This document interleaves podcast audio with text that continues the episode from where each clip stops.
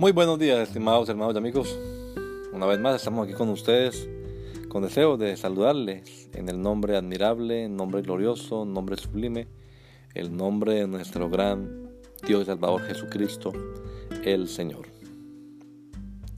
Esto es Sembrando con fe y esperanza. Bienvenidos.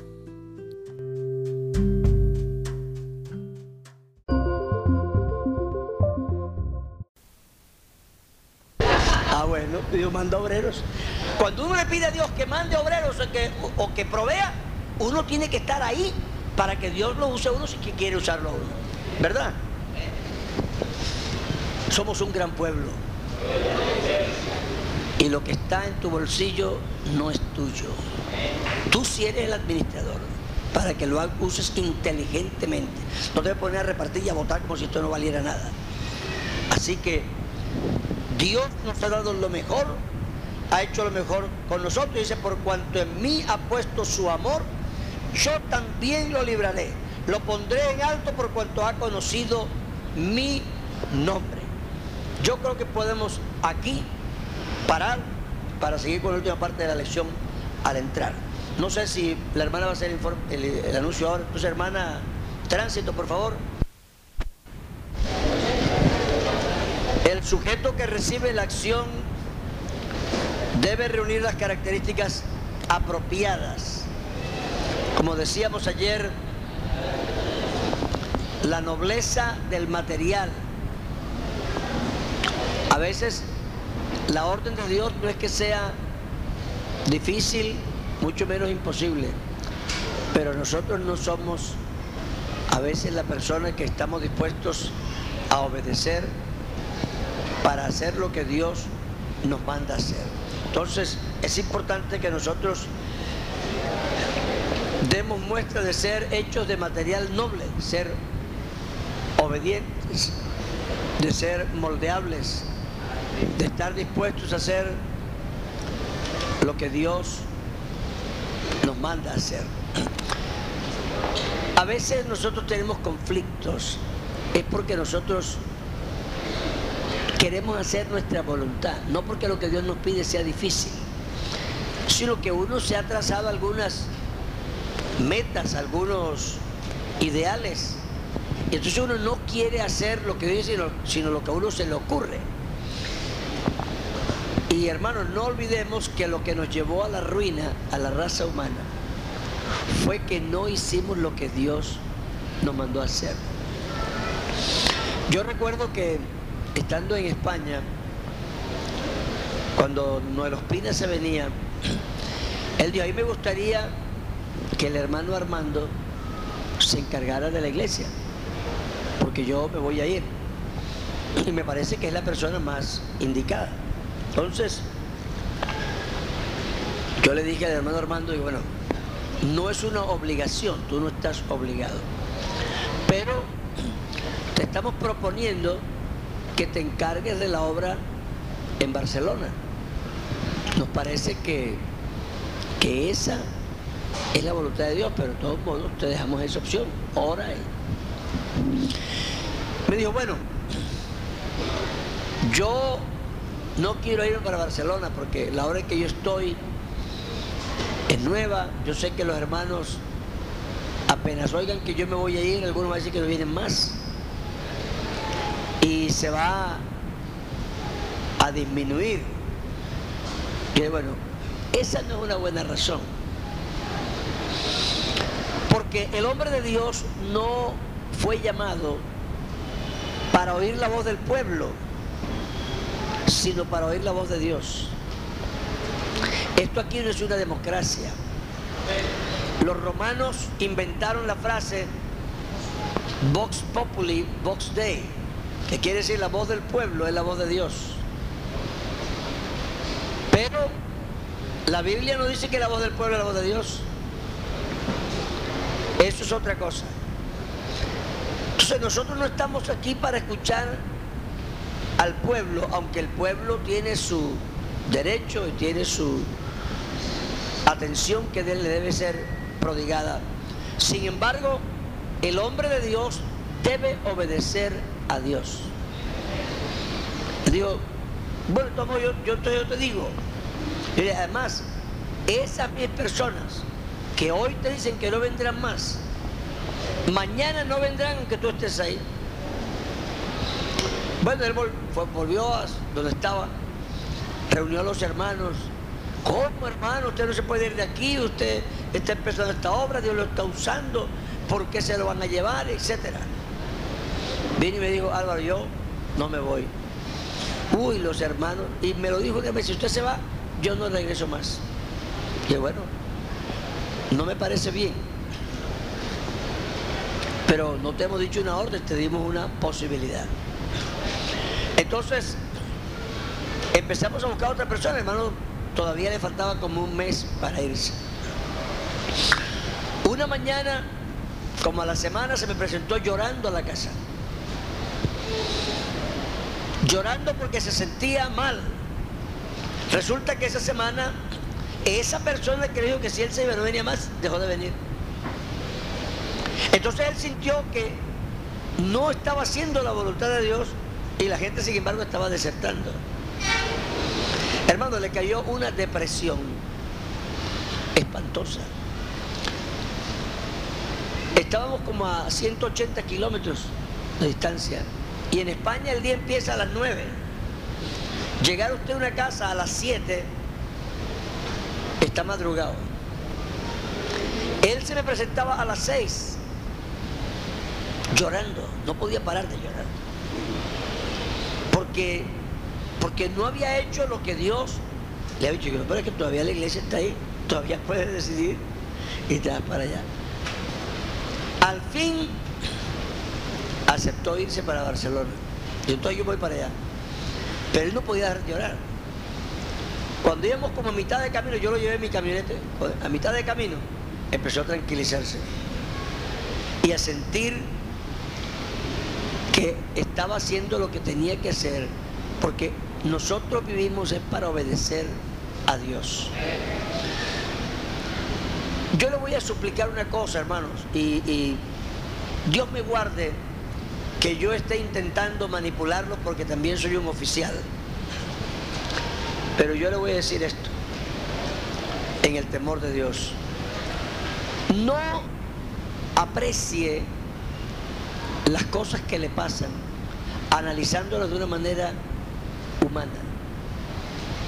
Porque el problema del hombre es que cree, porque tiene razón, está en lo cierto. Y a veces tenemos razón y no estamos en lo cierto. Claro, uno se enamora de la razón. no, pero es que yo tengo razón, es que eso no está bien. Y en esa, en esa perspectiva, no hay casi manera de probar a la persona que no está bien.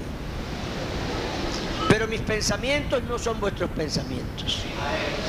Es posible que la persona con quien yo estoy discutiendo tampoco tenga razón. Es posible. Y sin embargo puede ser que sea la voluntad de Dios. Porque esta iglesia la maneja Dios. Y aunque Él me quiera mover a mí por unas razones y yo rechace por otras razones, las que tiene Dios ni son las de Él ni son las mías. Dios sabe lo que está haciendo. Yo creo que básicamente un hombre debe mantener un contacto con Dios de tal manera que Él pueda tener una relación directa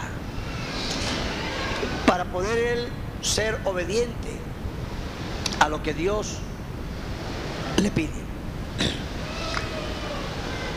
Y quinto, la vida en el espíritu. El hombre que se consagra a Dios necesita una visión espiritual de la vida. El natural no percibe las cosas que son del espíritu, que son de Dios, porque se han de discernir espiritualmente. Ese es el punto. Ser espiritual no es tener experiencias espirituales que es lo que posiblemente nos hace equivocarnos. Una persona tiene un don espiritual, cualquiera, sanidad, y nosotros ya pensamos que él por eso es espiritual. La carta a los Corintios, cuando comienza el primer capítulo, dice el apóstol Pablo, y nada os falta en ningún don, esperando solamente la venida del Señor. Así que la iglesia de Corinto tenía dones espirituales, pero no era una iglesia espiritual. El apóstol Pablo dice, cuando estuve entre vosotros, no pude hablaros como a espirituales, sino como a carnales, como niños en Cristo, porque no podíais recibir el alimento sólido y no podéis todavía. Entonces, es una iglesia que no era realmente madura espiritualmente, aunque tenía dones espirituales. Porque la espiritualidad es la mentalidad, es la forma como uno aborda la vida. La aborda desde una perspectiva espiritual. El hombre natural saca las cuentas. Mi mamá decía a mi tío, pero Sergio, si no me alcanzan 500 pesos mensuales, ¿cómo me van a alcanzar 450? Y cualquier contador, cualquier matemático, cualquier calculista estaría de acuerdo con eso. Porque además es lógico. Si yo tengo 500 y no me alcanza, ¿cómo me van a alcanzar 450? Pero como las matemáticas de Dios son diferentes. Entonces usted paga sus diezmos y los 450 se le multiplican. Esa es la lógica espiritual. Entonces, si un pastor dice, hermano, ¿con qué voy yo a ayudar? Si allá reciben 200 mil pesos, eso ni me alcanza. ¿Y quién va a discutir contra eso? Si eso es verdad. Pero Jesucristo dijo, viendo cuando ofrendaban, que había una mujer millonaria. ¿Cómo? Era una mujer pobre. Y entonces ella echó todo lo que tenía. Y Jesús dijo, ella echó más que todo, porque de, de su pobreza echó todo. ¿Qué lógica es que una persona eche todo siendo pobre, siendo que no tiene cuenta de ahorro, ni tiene en el banco, ni nada, lo eche todo y se quede sin nada. Le voy a contar la historia de un pastor avivato. Llegó a una casa y dijo a una señora viuda, le dice, tráeme un poco de agua. Entonces ella le va a traer agua y dice, no, hazme una torta. Él dice, no puedo porque hay mucha escasez, estoy pobre y me queda un poquito de harina y un poquito de aceite. Voy a hacer una arepita para mí y otra para mí y después nos morimos. Él dijo, no, no, no, haz eso, pero primero me haces una a mí. es un pastor vivo. ¿Ah? Pero primero me haces una a mí y después para ti y tu hijo. Bueno, la mujer hubiera a decir, no, no, eso sí no lo puedo hacer. Tú me perdonas, tú eres muy querido y todo, pero yo, mi niño, ¿cómo no? Como tú eres mayor y puedes pasar hambre, el muchacho no puede. Pero la mujer fue y, e hizo como el pastor le dijo. Le hizo una torta a él, al pueblo. Y se la trajo, lo vio comer porque allá no quedó polvito. Cuando se, se terminó de comer, cogió el plato para lavarlo. Cuando llegó allá, dice, uy, si aquí hay harina todavía. Yo no dejé harina aquí. Y también un poquito de aceite. Le voy a hacer la tortilla a mi hijo también. Y se puso la tortilla y cuando volteó dice, uy, pero si todavía aquí hay harina, me voy a hacer la tortilla yo también. Por lo menos comimos los tres. Y se acostaron a dormir. Luego se levantó el otro día a limpiar la cocina. Dice, pero sé que hay más arena y hay más aceite. Me voy a hacer otras tres tortillas más. Nosotros hoy día no queremos creer en eso, pero eso es verdad. Eso es verdad. Eso es verdad. Aquí nadie tiene excusa de decir, hermano, yo cómo voy a hacer un voto, voy a colaborar, si es que a mí no me entra ni para comer. Por eso es que no te entra para comer. Créanmelo. La Biblia dice, escucha cómo empieza el versículo, porque cuando aprendemos la Biblia para aplicársela a otros, no nos funciona. El conocimiento debe afectar primero al que tiene el conocimiento, si no, no sirve para nada. Cuando te den suficiente, da de lo que te dan y Dios te dará.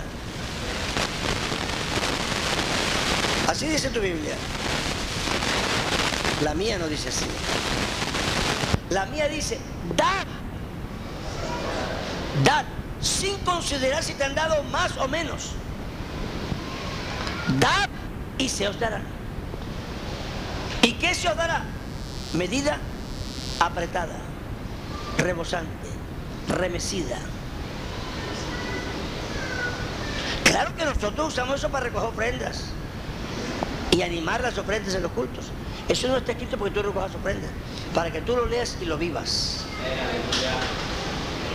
El que siembra abundantemente, ¿cómo? El que siembra abundantemente, abundantemente segará. ¿Cuánto echaste tú de ofrendas la última vez que recogieron ofrendas? ¿Diste abundantemente o diste según lo que tenías?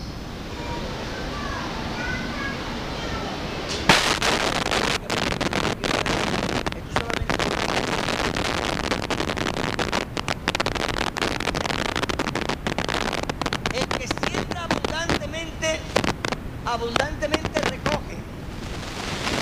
Y no hagamos sobres esta mañana. Mandemos una carta a nosotros mismos. Porque Dios ha mandado la ley. No, hermano, otra ofrenda.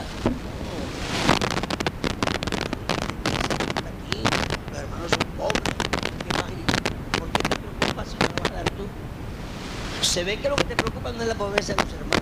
Se te nota a. Porque yo presento a los hermanos una ofrenda. El que es pobre y no tiene no va a dar nada, si no se va a perjudicar. Pero a ti, ¿por qué te preocupa que de pronto él eche algo? Sinceramente, ¿por qué te preocupa? Hermano, que, vea, no nos digamos mentiras. El hermano tiene 20 mil pesos. Entonces, si él echa para ese voto especial, echar para ofrenda que recogemos para pagar los servicios. Porque, ¿qué más va a dar? Bueno, esa es tu fe natural. Eso es su inteligencia natural. Pero a él Dios le dice, el que siembra abundantemente, recoge abundantemente. Así que si él puso 20 mil pesos en la ofrenda, cuando además tiene 20, y a ti te quedó sin plata para recoger los servicios, no te preocupes que a él Dios le va a dar abundantemente y también tendrá los servicios. Pero tenemos que creer eso. Esos son principios bíblicos. Y si no los creemos, no funciona.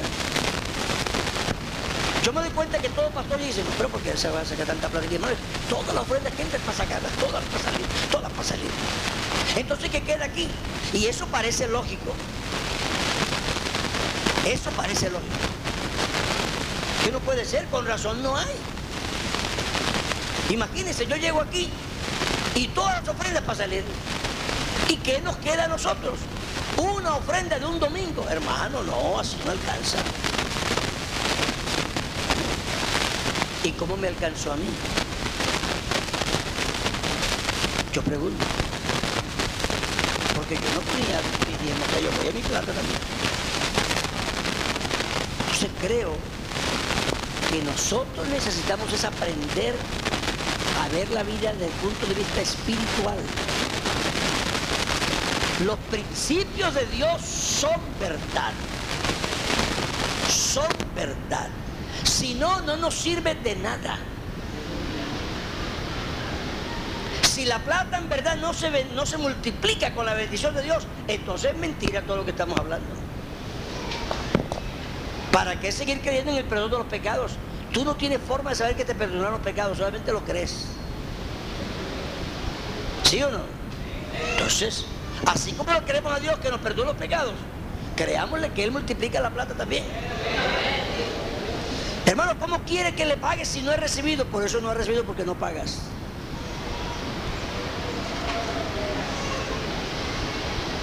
Por eso no he recibido.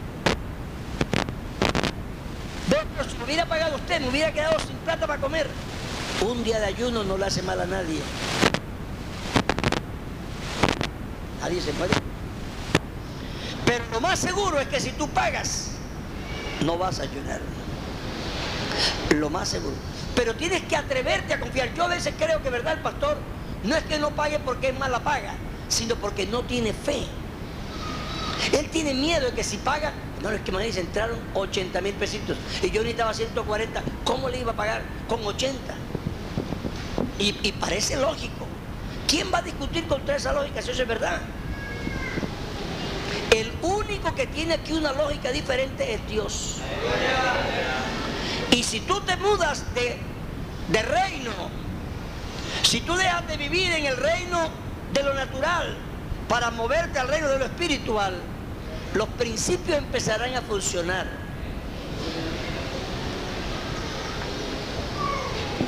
¿Cuántas ofrendas quedaban en la central cuando estaba ahí de pastor? Las cuatro de los martes eran salir. No sé cómo esté ahora. El domingo misionero, el domingo de misiones locales o el domingo de construcción nos quedaba uno.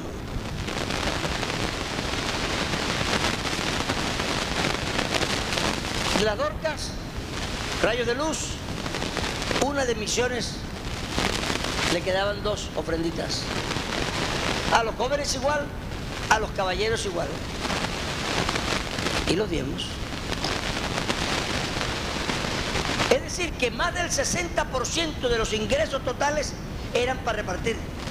Y de los que quedaban todavía sacábamos para ayudar. Y yo me fui endeudado. Yo no me fui endeudado. Claro, hermano, como es una iglesia grande, no es que eso yo lo he hecho toda mi vida. En iglesia donde he estado chiquita o grande. En España solo recogía una ofrenda a la semana, solo una, los domingos en la mañana. No había más ofrendas. Yo te aseguro a usted en el nombre del Señor que eso sí funciona. Usted podrá hacerse muy inteligente y ahorrar aquí y sacar ¿y por qué? Y tantos buses y tanto no sé qué, ¿y por qué gastar? Si es que la plata es de Dios, no es suya. No es suya. Entiendan eso, que es que es la plata de Dios para usarla en la obra de Dios, no para usarla en otra cosa. Dios nos ha puesto a administrar y debemos administrar bien, claro que sí. Yo estoy de acuerdo con eso. Pero no administrar con la cabeza humana. Tú haces las cuentas humanamente y luego llevas esa conclusión humana al reino espiritual. Señor, ahora necesito que tú me lo resuelvas aquí espiritualmente. Y yo te aseguro que Él te da una solución. Si tú recortas las salidas, yo te aseguro que con el tiempo tus entradas se recortan. Porque el pueblo de Dios es selectivo en lo que da. No creas tú que lo que no pone aquí lo va a poner acá. Eso no va a pasar. Un día estábamos en Manre y llegaron los músicos y nos pidieron a los pastores un día, ¿verdad? Que diéramos la ofrenda. Yo le dije, hermanos, pueden venir, pero yo no les puedo ofrecer la ofrenda porque la tenemos comprometida. Esa ofrenda es misionera local. Pero ustedes vengan y canten, que yo más adelante les recojo una ofrenda. Yo les recojo una ofrenda. Ah, no, está bien, hermano. Vinieron. Tuvimos un culto lindo, ellos cantaron, recogimos nuestra ofrenda. La ofrenda fue 247, 248 mil pesos esa noche. Pero claro, yo soy un pastor así, yo siento lo que siento de Dios y lo digo y lo hago. No sé si ustedes pueden hacer eso, pero yo hago así. Entonces, cuando terminó el culto, yo dije, yo sentí algo de hermano. Yo le dije a los hermanos que no les podíamos una ofrenda esta noche. Por esto les conté, ya recogí nuestra ofrenda, pero yo siento que le recojamos la ofrenda esta noche de todos modos. No, yo dije, no se preocupe, si yo estoy su ofrenda, no hay problema. Pero cualquier cosita que le quede por ahí, que se la pueda regalar a los hermanos, vamos a dársela. Lo que sea. Si no tiene, no se moleste. Que yo sé que no tiene, ya dimos nuestra ofrenda. Pasaron los hermanos. 265 mil pesos. Más grande que la ofrenda que hemos recogido. Entonces, no es que la gente no tenía más. La gente lo que es selectiva. Ellos para la ofrenda dieron tanto, pero para los músicos dieron otra cosa. Y nosotros le ponemos cortapisas a la iglesia. Y los que perdemos somos nosotros porque la, plata entra poquita. Entra poquita. Tú crees que estás sacando mucho mentira. Y tú dices, no es que yo lo hice así en tal parte. Pues perdiste plata en tal parte también. Porque allá hubiera recogido el triple de lo, de lo que recogiste. No es que te fue mejor. Te fue peor, pero tú no te has dado cuenta. Allá hubiera recogido más. Solo que tú con tu mentalidad natural lo calculaste. Dios tiene, atrévase a creerle, atrévase a creerle. Yo lo reto que atreva a creerle. Y verá usted cómo Dios sí nos bendice. El hombre que tenga mente de pobre, pobre se va a quedar. Pero Dios quiere bendecirnos. Ya bueno, cuando Dios, yo, yo a veces decía jocosamente en la, escuela dominicana, ya decía, hermano, es que usted se para aquí en la punta y dice, Señor, yo creo en ti. Ponme las manos que me voy a tirar de este edificio de 40 pisos y tú me agarras allá. Y Dios dice, tírate, yo te pongo las manos después. ¿Tú crees que tienes mucha fe porque dice, Señor, yo me tiro, ponme las manos? Y Dios dice, no, tírate. Y vamos, yo después te pongo las manos. Es un dicho mundano, no cristiano. Es mejor pájaro en mano que 100 volando. Los cristianos siempre andamos detrás de los que están volando y siempre cogemos algunos. siempre cogemos algunos. Los pastores no hubiéramos hecho todo lo que hemos hecho para el Señor si nada más pensáramos en el pájaro que está en la mano. Siempre hemos cogido otros que están por ahí, ¿sí o no? Así que pastor, joven, hermano que está empezando, aprenda los principios de Dios, porque son los principios que han sostenido esta iglesia hasta el día de hoy. Dios nos ha bendecido, Dios nos ha prosperado, hemos creído en Él, Él no ha fallado nunca. El hombre natural ve el mundo de una manera, el hombre espiritual lo ve de otra manera. La Biblia dice, no, no es este el lugar de nuestro reposo, porque está muy contaminado. Nosotros no estamos enamorados de esta tierra. Nosotros no nos mudamos para Cúcuta, porque Cúcuta es una ciudad progresista, bonita, que tiene parques y fuentes. No nos mudamos para Bucaramanga porque aquí hay hospitales, edificios altos, calles bonitas, el tráfico está bien arreglado. Aquí se vive bien, el clima es muy sabroso. Eso ser para los turistas. Nosotros tenemos una visión diferente. Nosotros vamos a las gentes porque hay que salvarlos. Y si están en el caliente, pues en el caliente será. Y si están en el frío, pues en el frío será. La cosa es que se salven, que yo haga lo que Dios quiere. Nabucodonosor tuvo un sueño que fue realmente una revelación. Él vio todos los reinos del mundo, ¿verdad? Una estatua majestuosa de metales preciosos, grande, gigante. Y él quedó tan obsesionado con esa visión que mandó a hacer una, pero toda de oro, para que fuera él solito. Esa es la visión de Nabucodonosor, que era un hombre impío y que siempre fue impío. Pero Daniel, que era un hombre espiritual, también tuvo la misma revelación.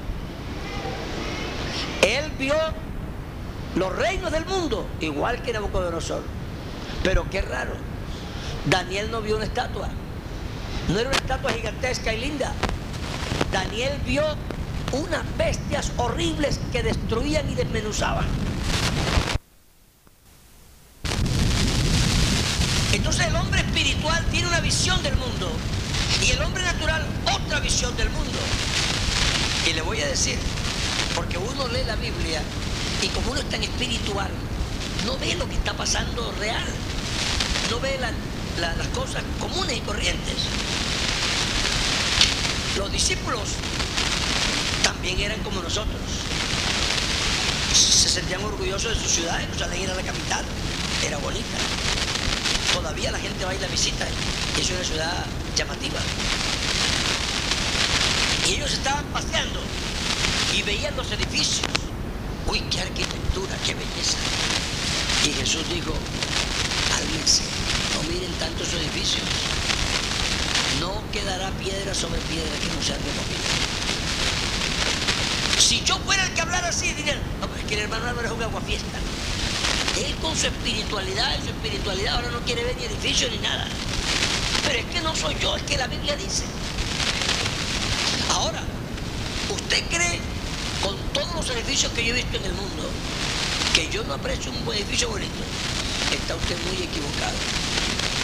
Una de las cosas que más me fascina a mí es la arquitectura. Yo, los edificios antiguos, eso me parece una belleza. Pero también sé que no quedará piedra sobre piedra que no sea removida. Esto que está aquí nos costó plata, pero el día que venga el Señor, esto aquí no va a salir para nada. ¿Por qué? Bueno, porque el Señor esto nos lo dio para que nos reuniéramos un rato. Pero verdad que podemos cantar. Mansión gloriosa tengo allá en el cielo. Nosotros buscamos una ciudad que tiene fundamentos, cuyo arquitecto y constructor es Dios. No estamos aquí, hermano. Viva lo mejor que pueda. Yo no tengo nada en contra de eso. Pero si usted es un pastor, ¿cómo es que usted no va a ir a una ciudad? Dije, porque no hay esto y no hay lo otro y no hay lo demás allá. Si la gente se está perdiendo. No, es que nosotros de dónde sacamos esa historia.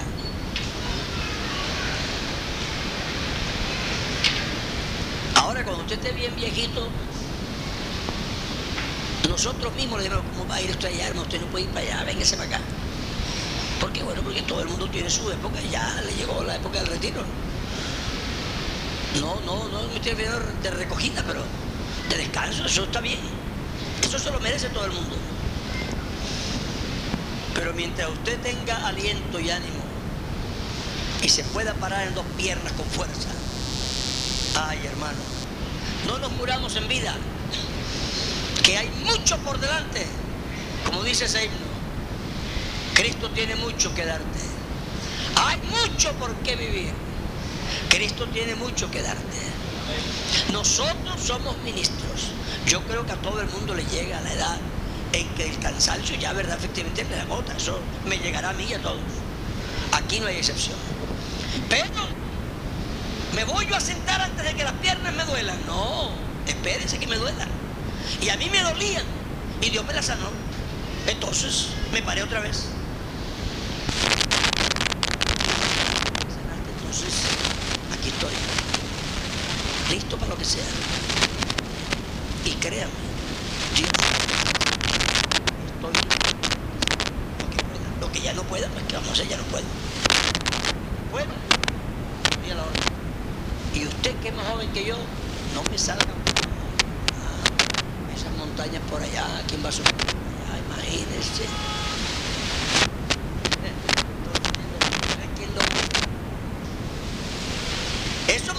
Que se pierdan, que se los lleve el diablo. ¿Ah? No. Y los costeños esos, se tuesta uno allá, no, que se los lleve el diablo también.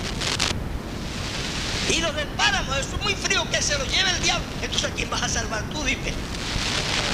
Nada más. Y que no empiecen los terremotos aquí, porque también te vas a ir de aquí, no, que se los lleve el diablo. Aquí tiembla todos los días. Yo a veces estaba acostado en la cama, ¡pam, pam! golpeaba contra la pared. Y Dios mío, ya, ya pasó. Mi esposa se iba adelante y yo la agarré diciendo, mira, ya lo, si te ibas a morir ya te hubieras muerto ya.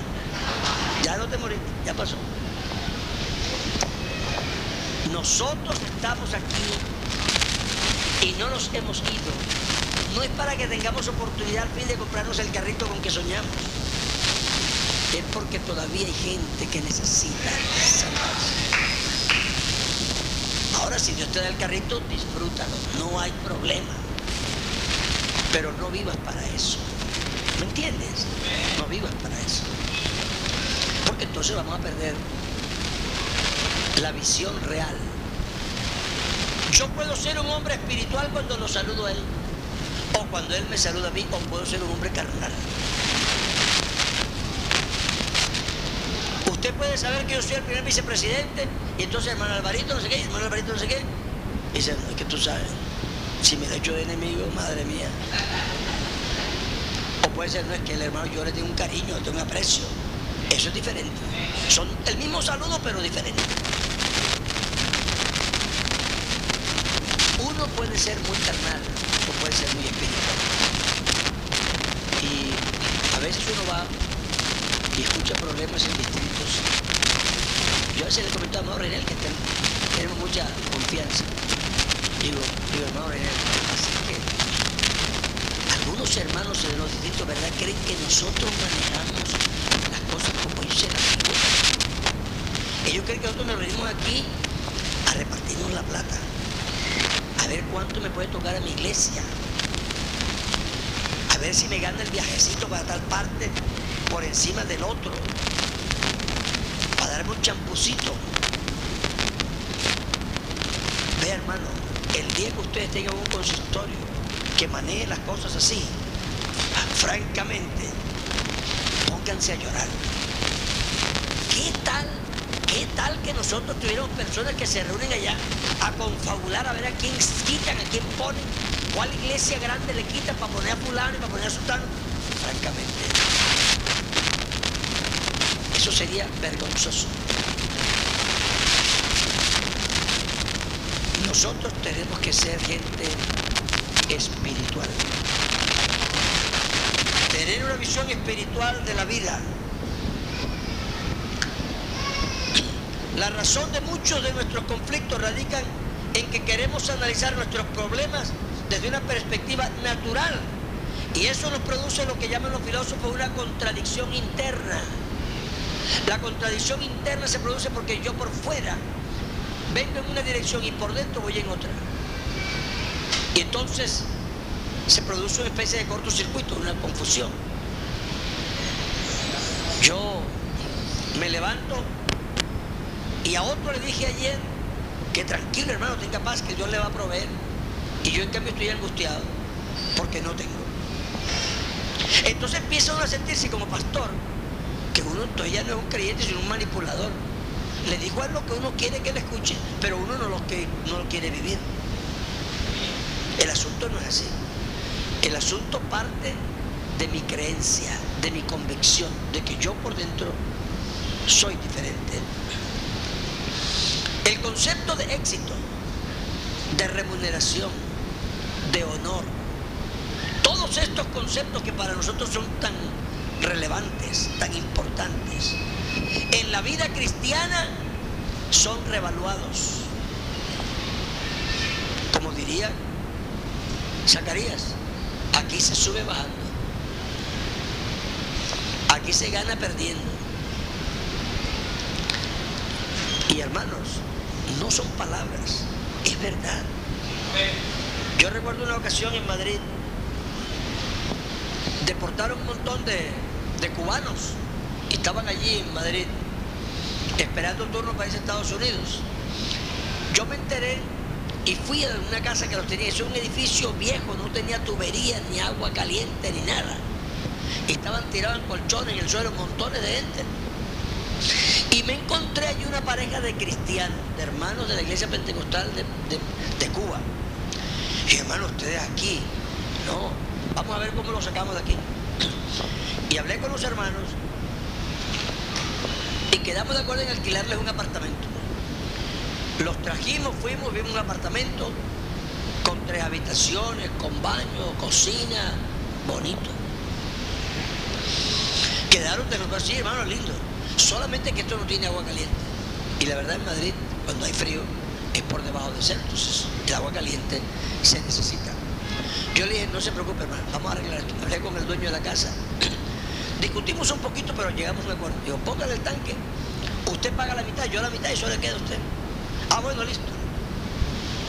El hombre arregló la bañerita, le puso el tanque del agua caliente y arreglamos. Cuando le fuimos a decir a los hermanos, yo, uy hermano, nosotros no vamos para allá.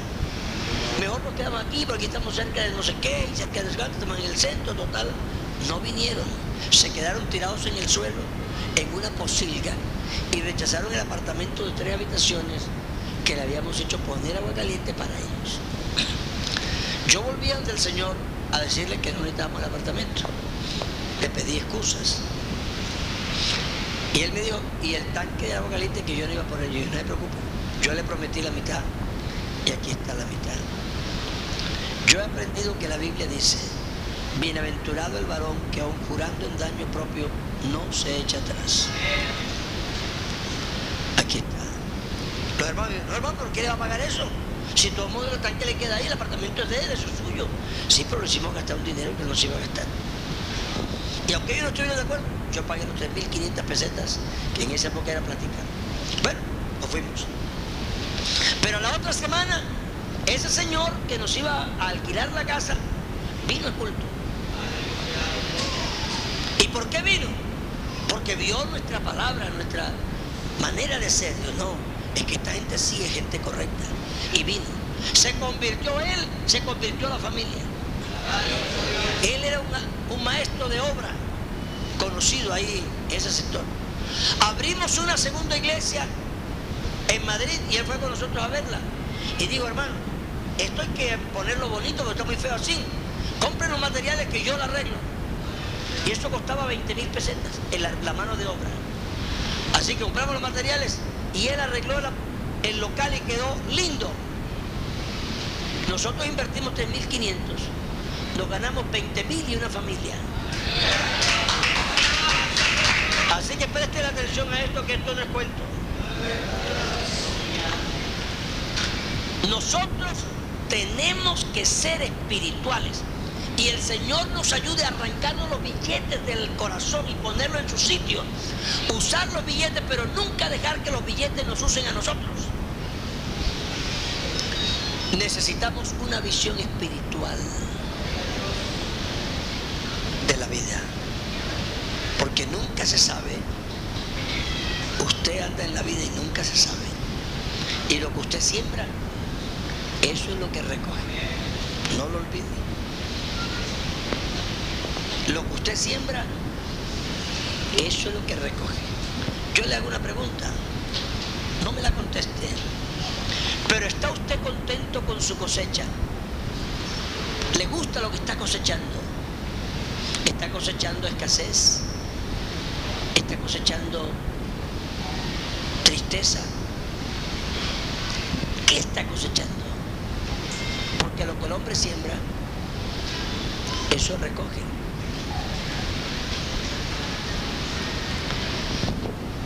Vamos a consagrarnos a Dios. Vamos a tener un sentido real de pertenencia. No se dedique a otra cosa. Yo me encontré un pastor que trabajaba y yo le dije, tú eres un buen líder y la iglesia te necesita. Me dijo, pero Álvaro, si es que la iglesia va bien. Y, efectivamente su iglesia iba bien. Yo dije, pero va bien dedicándole la mitad del tiempo. ¿Cómo iría si le dedicara el tiempo completo? Y yo ahora dice, no, sí, que tú eres un líder. Y Dios te quiere usar. Entonces la persona se conforma con lo que tiene a medias y cree que le está yendo bien, porque tiene poca visión. Pero Dios tiene para ti una cosa grande. Dios no es mezquino. Dedícale todo tu tiempo a Dios.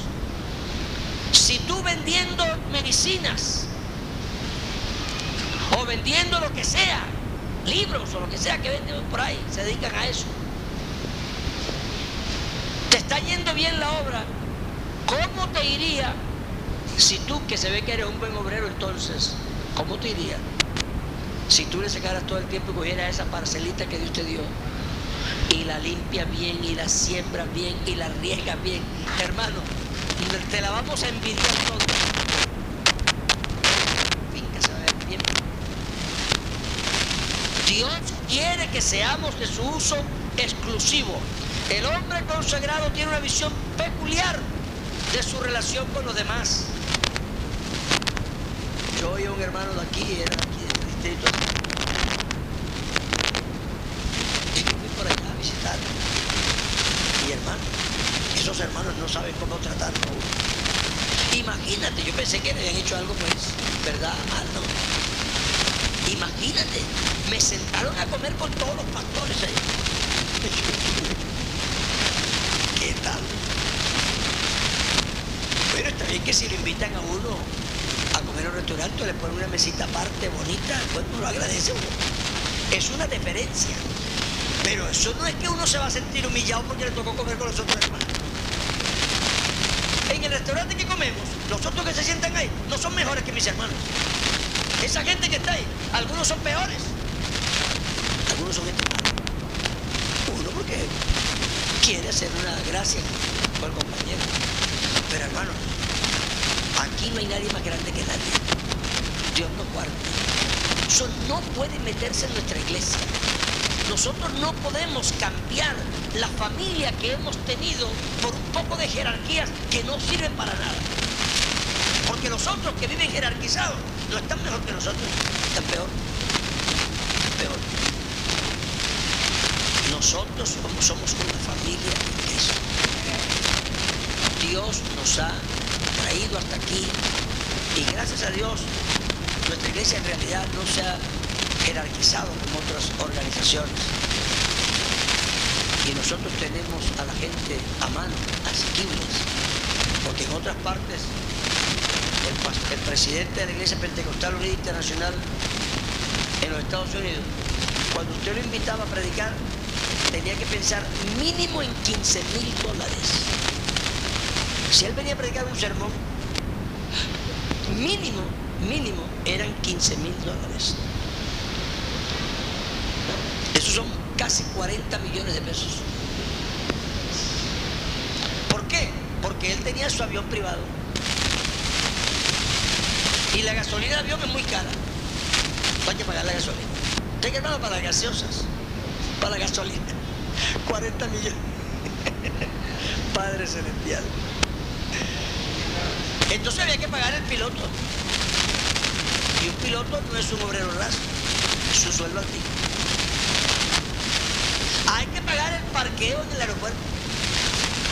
Hay que pagar el derecho. Él decía, no, yo no le estoy cobrando nada, sino que pues, el avión paga eso. Aparte de los 15 mil dólares, había que recogerle una ofrenda. Que esa sí era para él. Y usted a un presidente de ese tamaño no le da mil dólares. ¿Cómo le va a dar mil dólares a un hombre que llega en avión privado? Eso será para limpiar los zapatos. Usted ha visto un señor que predica por televisión y, hay videos por ahí. Creo que es apellido Jakes. T. Jakes. T. Jakes. Hackes. ¿Sí lo visto? ¿Sabe cuánto cobra por hora? 10 mil dólares. Entonces la gente, ay, Jakes, Jakes. No, es un mercenario.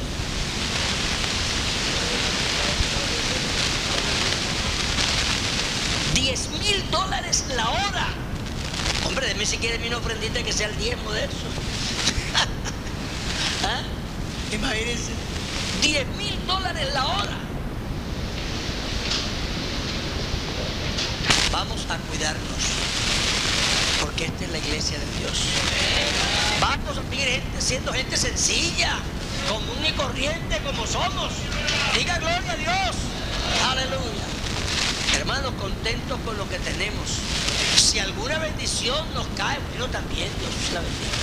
No hay problema. Si algún hermano le regala a usted una cosa muy especial, bueno, tiene derecho, no pasa nada. Pero que no el corazón nuestro no cambie. Que no cambie. Porque Dios anda, con quiénes, cómo. Dios anda con los humildes, mas al altivo lo mira en avión.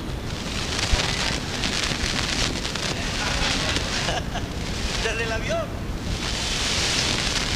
Qué bueno es haber conocido a este Cristo. Y qué bueno es estar lleno del Espíritu Santo para mantenernos ahí como el Dios quiere que seamos. Aleluya. Dios sí nos ha dado cosas que ni pensábamos ni merecíamos. Hasta las gafitas que usamos no son las más baratas. ¿Verdad? Bueno, gracias a Dios. A veces uno tiene corbaticas que, le regalan. No sé ni qué marca es esta, no, tiene ni marca. En Corea. Dios nos ha dado cositas que, bueno, gracias a Dios. Nadie está en contra de eso. Pero que nuestro corazón no se cargue de glotonerías. Vamos a tener una visión espiritual.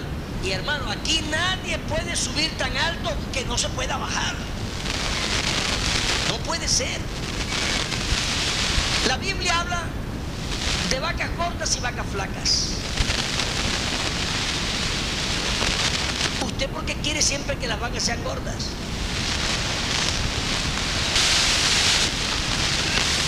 Hay tiempo de vacas gordas y tiempo de vacas flacas. ¿Y cómo se nivela la economía de Dios?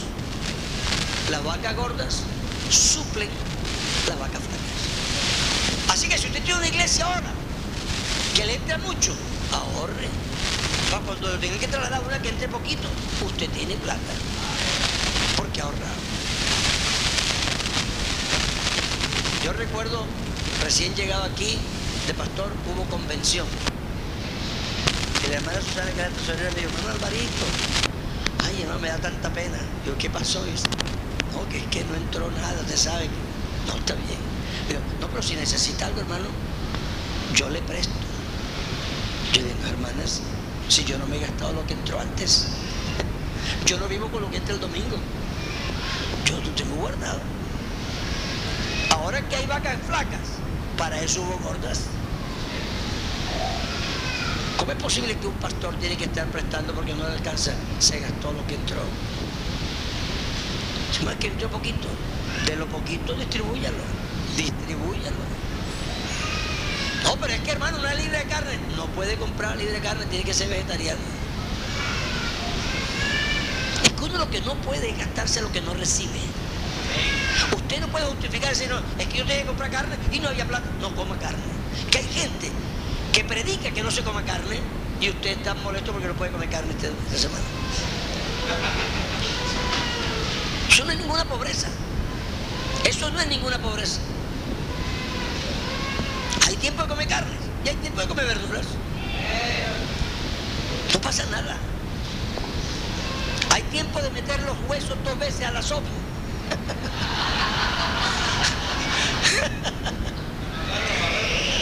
Los amarra y los baja, una polea, sube y baja.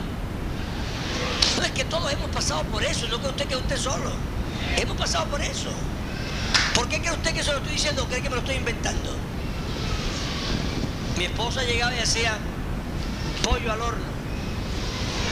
Y siempre quedan trocitos de pollo y los huesitos y tal. Digo, no, no lo botes, hagamos consomé con eso. Y quedaba rico. Ese bollista y tal. Y ya teníamos consomé. Pero como la gente vota todo. ¿Usted cree que no hemos pasado por eso? No, claro que sí. Y, y lo resolvimos y nos inventamos maneras. De pronto yo salí a comprar comida, pero no tenía plata para comprar carnes. Porque en España la carne no se produce en España, la traen de Argentina, de Chile, es caro.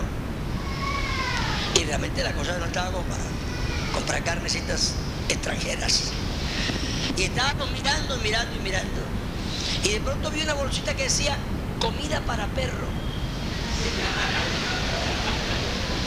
En Madrid. Pero a mí me pareció, desde donde yo la veía así, la comida para perro. Entonces cogí una bolsita y la abrí. Estaba llena de hígado de pollo, de corazoncitos. Era todo menudencia buena. Digo, ¿qué perros ni qué perros? ¿Cómo que perros? Dígame. Ya soy costeño. Dígame. ¿Eh? Dígame.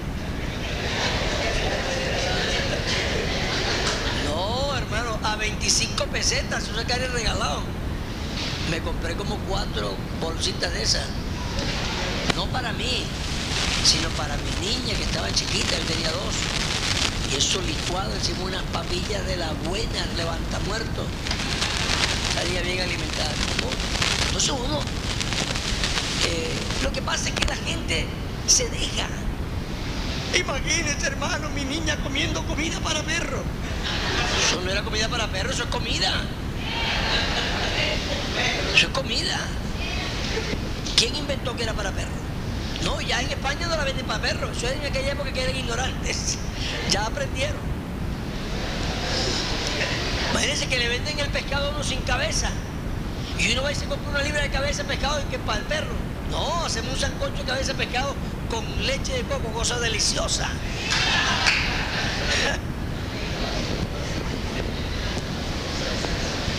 Nosotros somos gente raza. Dios por eso nos llamó, por eso somos prácticos, por eso estamos en la obra, porque Dios necesita gente que sea capaz de vivir, de sobrevivir. Hermanos, no permitamos que perdamos eso, porque esa es la riqueza más grande que tenemos. Yo me perdono, pero yo me jacto de eso. Yo llegué una vez allá a República Dominicana y se formó una confusión ahí y no me encontraron, yo me iba a un hotel y no me quise registrar y no sé cómo una hermana me encontró allá en el hotel.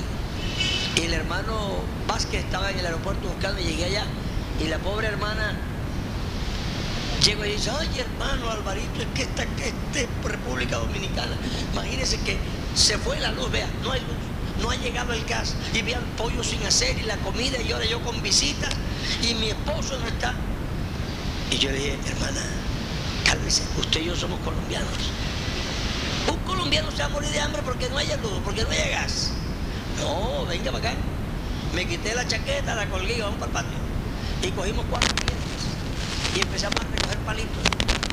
Y nos allá, al poco rato teníamos eso ardiendo allá y el pollo estaba con yo ya teníamos comida. ¿Cómo usted me dice que se va a morir de porque no hay luz, porque no hay gas? Nosotros somos gente, por eso es que Dios nos escogió. Porque somos gente con la capacidad para adaptarnos. Y Dios nos va a proveer. Somos gente espiritual. Sabemos por qué está aquí. Yo nunca me he sentido sufriendo no porque no haya pasado ratos malos, pero es que la gente que sabe por qué pasa por ratos malos no merece misericordia, porque sabe lo que está. Yo si no quiero aguantar problemas, me voy de aquí y hago otra cosa. Pero yo soy un convencido, un activista de Dios. Si me toca aguantarme por eso, lo hago con gusto. ¿Por qué? Porque estoy convencido que esto merece la pena. Nosotros tenemos que tener principios.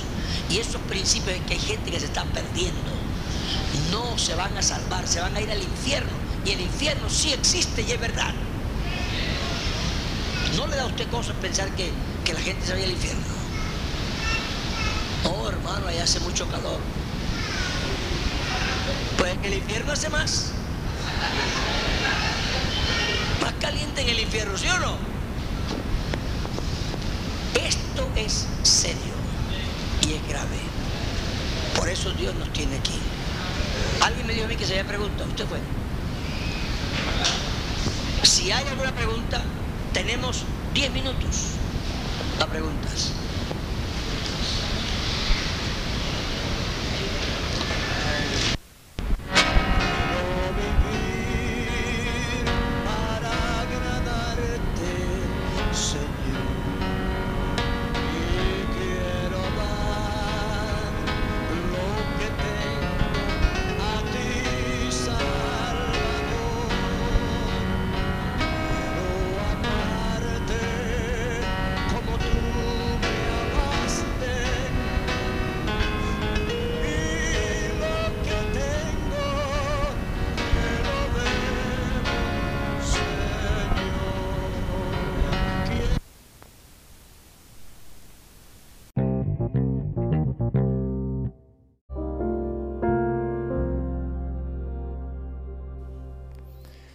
La Iglesia Pentecostal Unida Latinoamericana en Baltimore nos estamos reuniendo en la 8301 Liberty Road. 8301 Liberty Road, Windsor Mill, Maryland 21244. Y nuestras reuniones son los días domingo a las 8 de la mañana.